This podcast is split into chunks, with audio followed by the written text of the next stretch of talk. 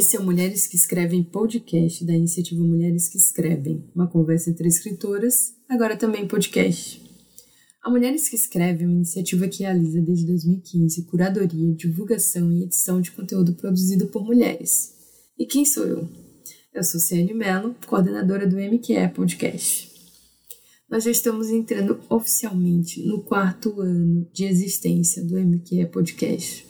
E talvez seja porque ainda estamos no início de 2021, mas pensar nisso me dá um certo friozinho na barriga. Faz tanto tempo que a gente conversa por aqui.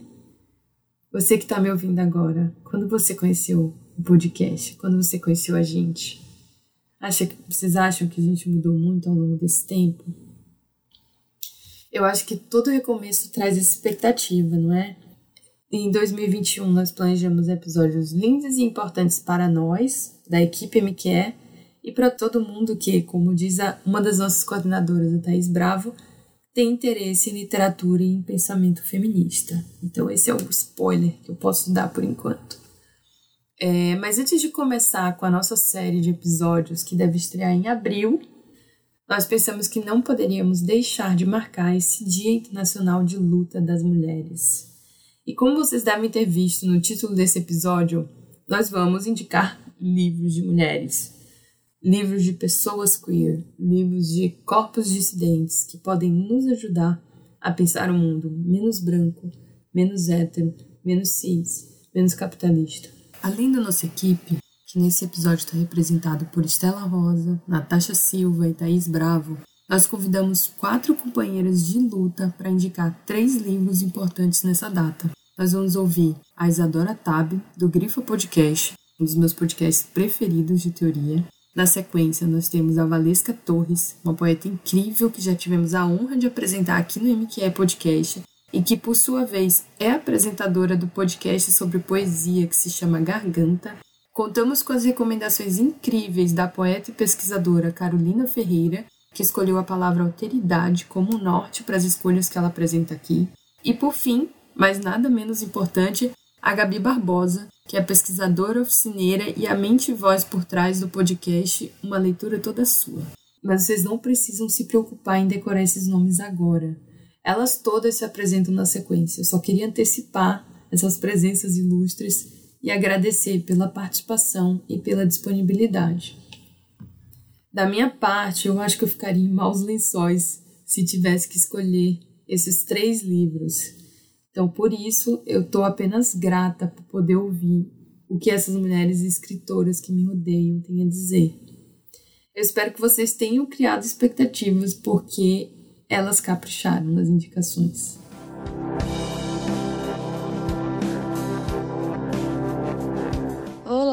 Eu sou a Isadora Tabi, do Grifa Podcast. É um podcast de teoria feminista que apresenta discussões atuais e articula com práticas revolucionárias. E a convite do Mulheres que Escrevem, esse projeto parceiro que eu amo tanto, é, eu tô aqui para indicar leituras para o Dia Internacional da Luta da Mulher. A minha primeira indicação é o livro A Potência Feminista, da argentina Verônica Gago. Esse livro faz um diagnóstico do histórico do movimento organizado de luta das mulheres a partir das práticas recentes da greve de mulheres na Argentina e da luta pela descriminalização do aborto nesse nosso país vizinho, que, como a gente sabe, no final do ano passado teve conquistas inéditas, irreversíveis e fundamentais, né, para o movimento feminista, para a emancipação das mulheres. É, a Verônica ela faz uma análise histórica de todo esse movimento que foi construído há anos e há muitas, muitas mãos. E ela faz isso a partir de dentro do movimento, que é uma coisa muito bonita e muito inspiradora. Ela vai falar da experiência na, das assembleias, ela vai trazer vo a voz de outras mulheres que construíram esse movimento, ela vai trazer as tensões desse movimento e as conquistas que ele teve até então. Eu, inclusive, espero que saia uma edição atualizada desse livro muito em breve, é, contando as experiências no, nos últimos meses de 2020, é, quando as mulheres argentinas fizeram uma vigília de dias, né, para acompanhar a votação sobre a descriminalização do aborto. E a Verônica Gago faz isso de uma maneira muito clara, muito bem escrita, articulando com as teorias feministas, e não só as teorias feministas, mas a teoria marxista, é, a te é, e articulando com as teorias que a gente vem estudando, mas colocando essas teorias em prática, mostrando como essas teorias é, são fundamentadas na prática diária da resistência das mulheres. Então, essa é a minha primeira recomendação. E minha última indicação, mas que deveria ser a primeira, é um livro que eu indico para absolutamente todas as pessoas que eu conheço, todas as mulheres da minha vida e, e mais. É Notas sobre a Fome, de Helena Silvestre. Helena é uma amiga do coração, Helena é uma mulher afro-indígena, favelada,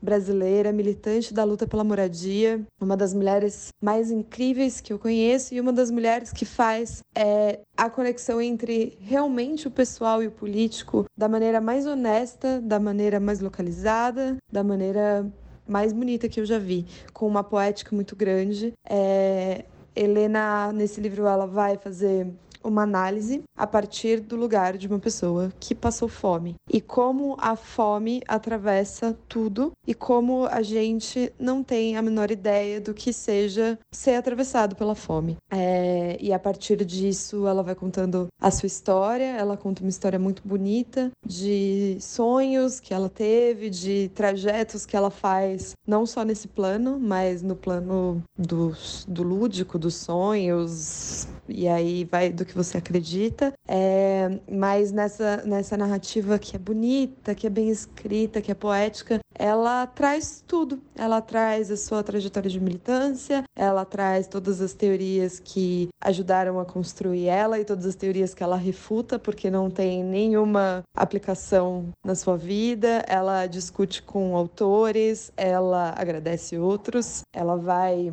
também muito generosamente apresentando quem são essas, essas outras pessoas que atravessaram o caminho dela e, e como que elas ajudaram a construir esse caminho. É, esse livro virou um oráculo para mim, é um livro que eu abro uma vez por semana e leio, e a partir dele eu, eu entendo ele mesmo como uma bússola. Toda vez que eu penso qual caminho que a gente está percorrendo, qual é esse feminismo que a gente está tentando construir, qual é essa nova sociedade que a gente está tentando é, imaginar, né, em tempos tão difíceis para nossa imaginação, eu abro esse livro e falo que ali está a resposta. E é muito bom saber que a resposta está vindo de uma mulher que está aqui entre a gente, de uma mulher que constrói com a gente, de uma mulher que vive e divide o mundo e esse tempo que a gente vive com a gente, né? Então é isso.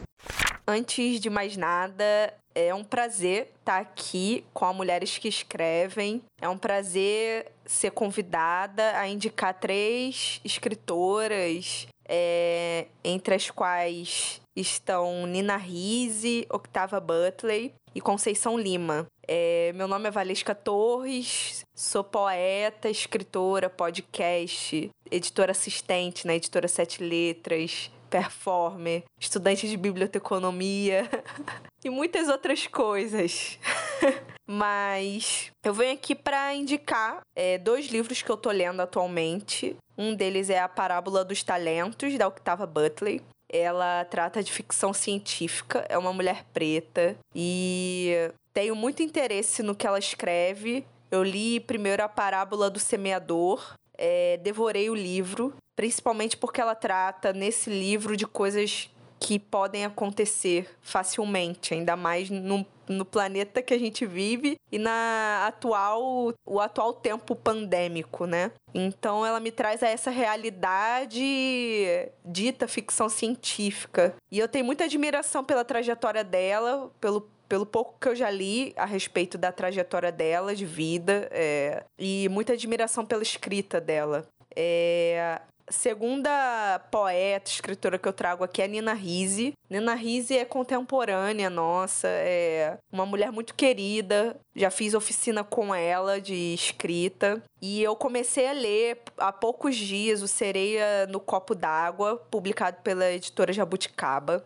E eu trouxe esse livro à tona agora nessa conversa, né? Justamente porque é um livro de uma mulher cearense uma mulher preta, cearense. E mais do que isso, é um livro que me traz, assim, uns segredos. Eu tenho a impressão de quando eu leio, eu tô tentando desvendar personagens. Então, fico tentando encontrar formas para esses personagens que ela traz dentro do livro. Então, basicamente, é, é um segredo, né? É algo que você fica tentando desvendar. Particularmente tem sido assim para mim nas primeiras páginas que eu tenho lido. E por último, eu trago a Conceição Lima. Conceição Lima foi um achado maravilhoso, inclusive um achado encontrado na Biblioteca Feminista do Andaraí, da Estela Rosa. É, Conceição Lima também é uma mulher preta de São Tomé, e também contemporânea. É, o livro que eu trago aqui é A Dolorosa Raiz do Micondó.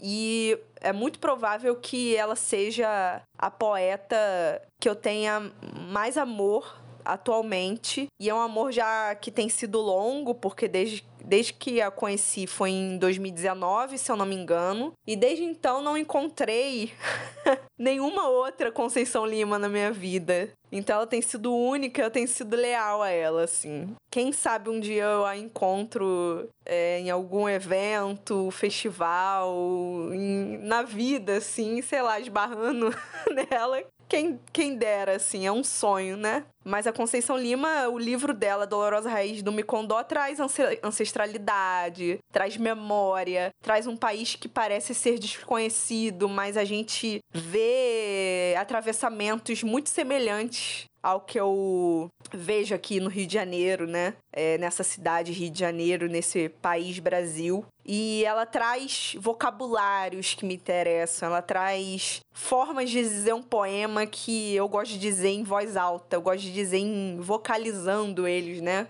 Trazendo à tona para o ambiente, reverberando, né? Então, Conceição Lima não tem nem o que dizer, assim, é um prazer saber que ela tá viva aqui com a gente e eu posso é, conhecê-la um dia, né?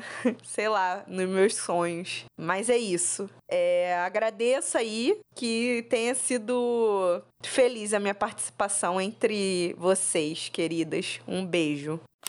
Olá, sou Carolina Ferreira, poeta e pesquisadora, e a convite da Mulheres que Escrevem vim indicar três leituras. Eu fiz minhas escolhas pensando na forma que a literatura tem para nos ajudar a refletir sobre a poética da alteridade, em que a narrativa possa contribuir para que imaginemos outras possibilidades de existir no mundo, em que nenhum outro seja criado e que a violência não seja condutora das relações com esse todo, afinal fazemos parte dele. O primeiro livro que eu escolhi é o Nada Digo de Ti, Quem Te Não Veja, o mais recente romance da Eliana Alves Cruz. Tem um título super intrigante e é uma narrativa que se conecta muito com a atualidade, né? Apesar dele se passar no período colonial. Para mim, a Eliana faz isso de uma forma poética e surpreendente. E esse livro ele tem uma força que faz com que a gente chegue na última página arrepiada, assim. É, a Vitória, que é a personagem central dessa trama, é uma pessoa inesquecível, e o desfecho dessa história, para mim, ela, ele passa uma mensagem muito importante, ainda mais nos tempos atuais. Aproveitando esse gancho né, das narrativas que são poéticas, eu queria indicar Garota Mulher Outras, da Bernardine Evaristo,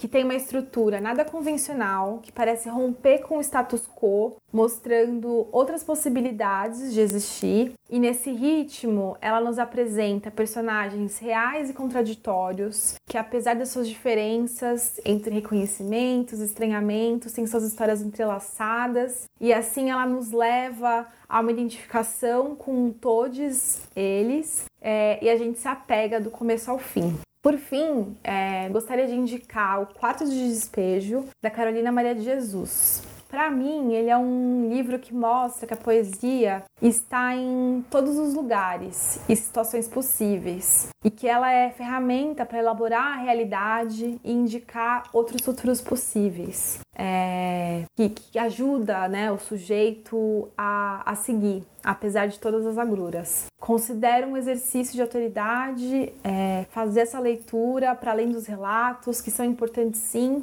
mas que por muitas vezes limitam o contato com o projeto dessa escritora. Nessas páginas tem muitas surpresas, né, desse projeto literário que a Carolina Maria de Jesus para nós, né? Tem muita beleza e, e a narrativa que ela, que ela nos deixou é importante, inspiradora e poética. É isso. Espero que vocês gostem das minhas indicações e obrigada. Oi, pessoal, tudo bem?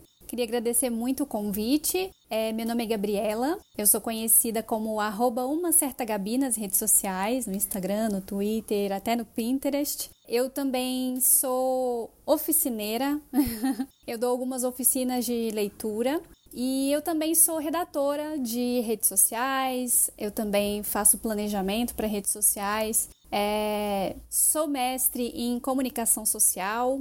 Minha pesquisa foi voltada para os clubes de leitura, em especial o Clube de Leitura Leia Mulheres de Belo Horizonte. E eu vim trazer para vocês algumas indicações de leitura para esse Dia é, Internacional da Mulher. O primeiro, a primeira dica que eu queria dar é uma dica brasileira da escritora Elvira Vinha. É um livro chamado O que deu para fazer em matéria de história de amor. Eu amo esse livro e ele me salvou de uma ressaca literária absurda e eu agradeço muito a Elvira Vinha por ter me deixado tão compenetrada na história do início ao fim. A minha segunda indicação, na verdade, é um quadrinho, se chama Grama, da, da escritora sul-coreana Kyung-suk Gendry Kim. É uma HQ que fala sobre as mulheres de conforto é, sul-coreanas durante a Segunda Guerra Mundial. É uma história muito difícil, muito pesada, mas muito importante, que vale super a pena é, compartilhar e trazer para mais pessoas conhecerem ainda mais sobre esse período da história que não é tão compartilhado e que até hoje é, não teve seu pedido de desculpas pelo Japão.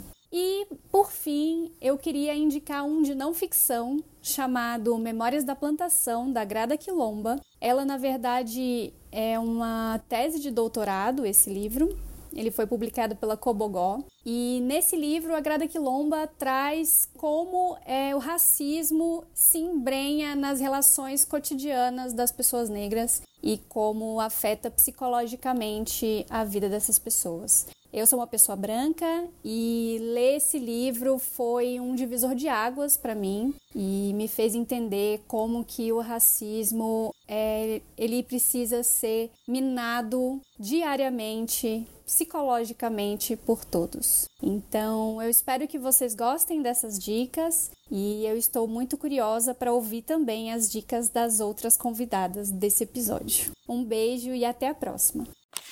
Olá, eu sou Estela Rosa, poeta caipira e tradutora, e também sou curadora aqui na Mulheres que Escrevem. Esse ano a gente se planejou para propor leituras inspiradoras para esse dia de luta que é o Dia Internacional da Mulher. É um momento histórico, com muitas origens, mas todas elas remontando a força dos corpos dissidentes e trabalhadores na luta por direitos e dignidade. É, eu fiquei sofrendo, né, para conseguir escolher entre vários livros incríveis escritos e produzidos por mulheres e ou corpos feminizados, e já sabendo que eu vou deixar muitos de fora, mas eu consegui chegar em três livros e uma editora. E assim, eu sempre quebro o acordo, então sorry, Ciane. Vamos lá. O primeiro livro é um super lançamento recente, a coletânea de textos Best Back, Ultraviolência Queer, traduzido ao português pelo grupo Pontes Outras, que é composto pelos tradutores Beatriz Regina Guimarães Barbosa, Emanuela Siqueira e Júlia Reis, e publicado pela Crocodilo em parceria com a N-1 Edições. O livro, como eu falei, é uma coletânea de textos sobre vivências queer no fronte da luta. É editado por duas participantes do levante anarco-queer,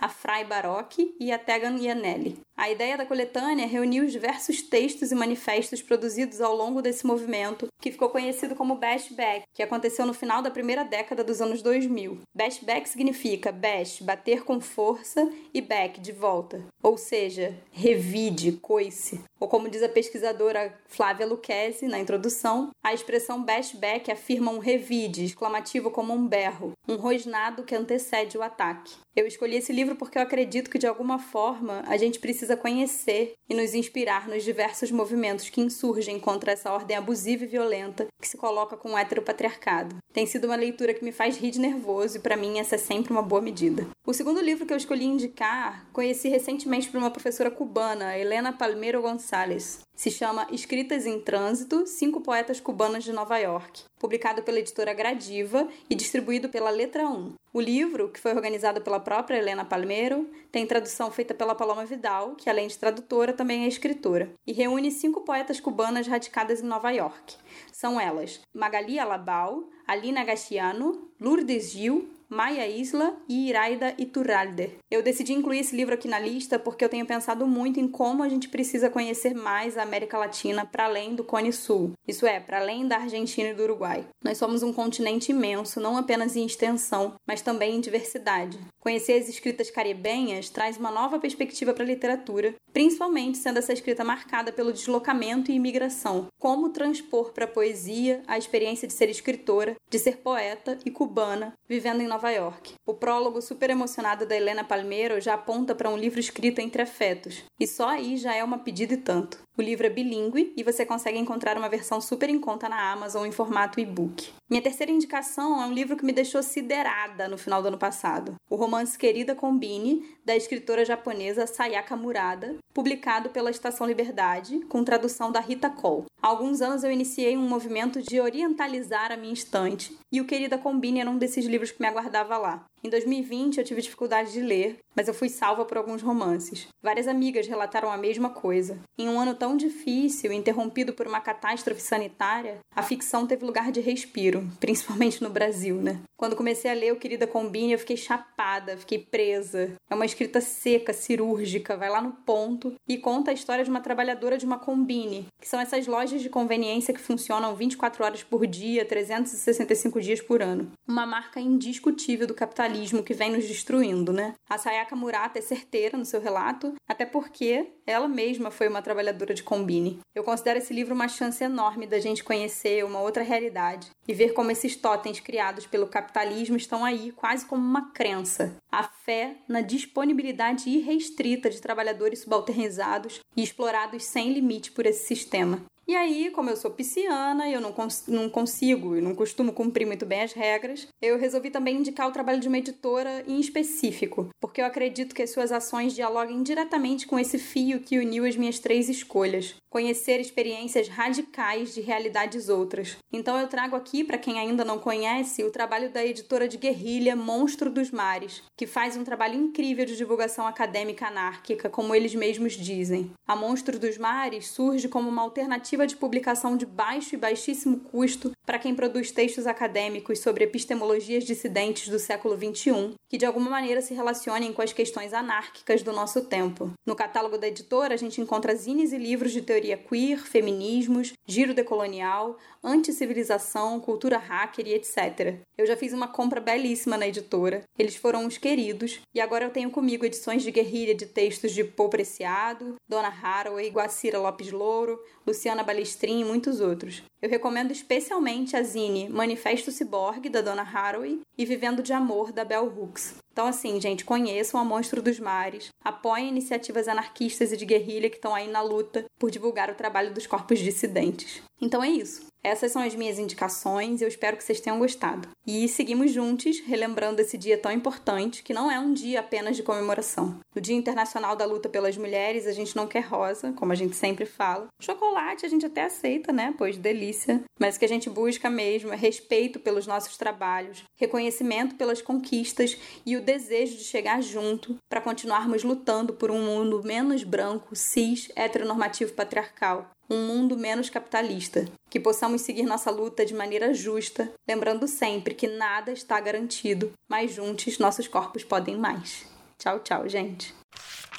Oi, gente. Meu nome é Natasha Silva, eu sou coordenadora de redes sociais de Mulheres que Escrevem e eu vim hoje também sugerir alguns livros para nós lermos ou relermos é, nessa data tão marcante que é o Dia Internacional das Mulheres. E o primeiro livro que eu queria sugerir é O Feminismo é para Todo Mundo, Políticas Arrebatadoras, da Bell Hooks. É, é um livro que eu reli há pouco tempo e voltei a ficar profundamente marcada por ele, né? É, é um desses livros que são essenciais para qualquer pessoa que está comprometida com aprender ou contribuir com a luta feminista, né? porque é, é basicamente um, um, uma cartilha super acessível do que do que é o feminismo, do que o feminismo precisa resolver internamente, do que o feminismo pode, da potência que é esse movimento na vida não só das mulheres, é, na vida das pessoas do mundo inteiro.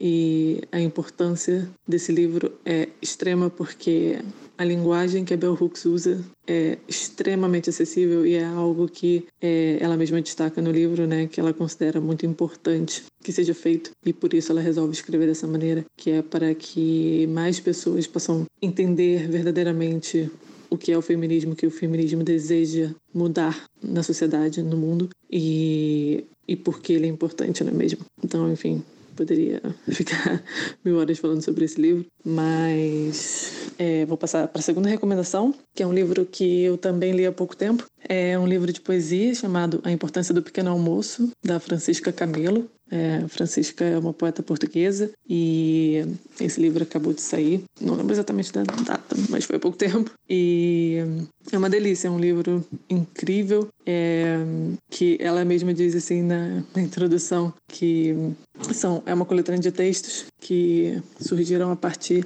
da reflexão que ela fez sobre quem está envolvido na feitura do pequeno almoço, né, que é o café da manhã aqui em Portugal. Como quem é que vai garantir que haja pão, café, fruta, leite na mesa e quem é que vai pôr essa mesa, que são, no geral, as mulheres, né? Então, é um livro que eu gostei muito de ler e tem uma sensibilidade muito grande. E Adorei conhecer o trabalho da Francisca Camelo, que eu não conhecia antes, e foi uma experiência ótima. É, e por último, o livro que eu queria sugerir é Viva México, da Alexandra Lucas Coelho. É, eu sou uma fã da Alexandra Lucas Coelho, né? Eu acho que ela tem uma maneira de escrever que é muito a maneira que eu sempre quis escrever, então eu sou bem fã de tudo que ela faz. E esse livro, sinceramente, em época de lockdown, né, em tempos de coronavírus, é, é um desses livros que a gente fica lendo e sonhando com o momento que a gente vai poder voltar a,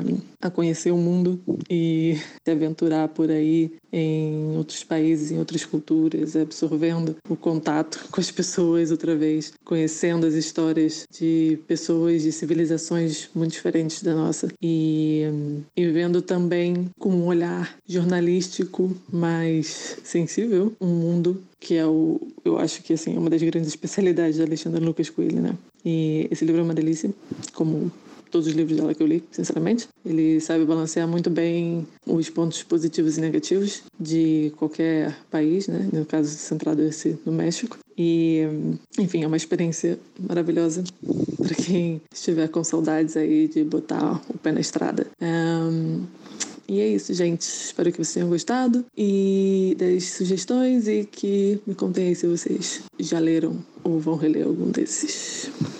Um beijo. Oi, gente, eu sou Thais Bravo, coordenadora de projetos da Mulheres que Escrevem, escritora e pesquisadora. Eu vim participar desse nosso episódio especial com indicações de leituras para essa data de, de luta, né? É, que não é uma data de celebração, mas é uma data histórica de luta pelas pelas mulheres e pelos corpos dissidentes. E a minha primeira indicação é um livro que eu tenho usado muito nas minhas oficinas, que é o Irmã Outsider, da Audre Lorde, que finalmente foi traduzido e publicado no Brasil. Ele tem tradução da Stephanie Borges e saiu pela editora Autêntica. Esse livro reúne ensaios clássicos da Audre Lorde que falam sobre movimentos sociais, ativismo, literatura, poesia, a importância da escrita criativa nas nossas vidas. É, eu acho que a Audre Lorde propõe um pensamento que está sempre é, conectado ao corpo e às experiências dos nossos corpos, das nossas emoções, dos nossos sentimentos. E isso é uma forma de pensar e de encarar a vida muito diferente do que o pensamento tradicional, canônico, branco, eurocêntrico nos propõe. Então, acho que esse livro é ele realmente é uma abertura para experienciar a linguagem e a vida de, um, de uma outra perspectiva. Então eu recomendo muito ele, uso muito nas oficinas, estou sempre relendo. Acho que é um livro que vale ter, porque você não vai ler só uma vez. E a minha outra recomendação é de uma poeta brasileira, a Cecília Floresta. O livro é o Panaceia, que saiu pela editora Urutau. E ele reúne poemas que a Cecília escreveu ao longo de alguns anos, num projeto de escrita que era Pesquisa Fancha. É, além da Cecília fazer um uso da linguagem poética incrível, acho que esse livro também permite que a gente repense sobre corpos dissidentes, sobre corpos que não se encaixam na binariedade de gênero e que reivindica novos nomes e e formas de vida, assim, como não só válidas, mas como muito potentes. Sou uma grande fã da escrita da Cecília e recomendo demais. E por último, a minha indicação é um livro de contos da Cidinha da Silva, que foi lançado há alguns anos, que é um Exu em Nova York, que saiu pela Palas Editora. Eu acho que esse livro é um dos novos clássicos da literatura, espero que seja, porque é mais uma vez a Cidinha da Silva dando uma aula de escrita de, de textos breves, né? Os contos são bem curtos, mas te envolvem totalmente na história, apresentam personagens muito complexas e muito reais. Acho que para quem escreve prosa é realmente ler a Cidinha uma aula porque ela dá ali muitos exemplos de como dizer um universo em uma frase. Esse livro tem inícios maravilhosos e ele nos envolve em muitas linguagens, muitos universos. É, é impressionante quantos espaços a gente pode transitar num livro tão breve. E acho que nesse momento de pandemia está sendo bastante difícil se concentrar em, em leituras de muito fôlego ou se concentrar em, em geral. Então vale procurar esse livro porque acho que ele ele pode ser uma boa recomendação para quem está procurando se reconectar com a leitura de ficção, de literatura, mas não está conseguindo, às vezes, é, ser fisgado por muito tempo. Então, acho que vale a pena para conhecer a escrita da Cidinha da Silva, que é maravilhosa, e também para quem está precisando de uma forcinha aí para continuar tendo os livros como algum tipo de âncora nesses momentos difíceis. Com certeza, esse livro pode é, ser um bom exercício para recuperar fôlego. Então, é isso. Espero que vocês gostem desse episódio e vem aí muitas novidades no nosso podcast. Esse foi mais um episódio do Mulheres que Escrevem Podcast. Estamos de volta em 2021 e planejamos postar pelo menos dois episódios por mês até julho. Não esqueçam que vocês podem nos seguir em todas as redes sociais e deixar comentários pelo Telegram Todas as informações ficam na descrição do episódio, beleza? Além disso, eu também queria divulgar a oficina Políticas de Escrita Feminista, Tecer Genealogias, que a Thais menciona na fala dela. Essa oficina ela vai ser realizada pela plataforma Google Meets no dia 30 de março, das 19 às 21 horas. E ela vai ser voltada para algumas questões como: de que maneira as mulheres foram apagadas na história? Como somos privadas da herança de nossas possíveis interlocutoras. Quais são as relações de poder envolvidas na elaboração de nossas memórias íntimas e históricas?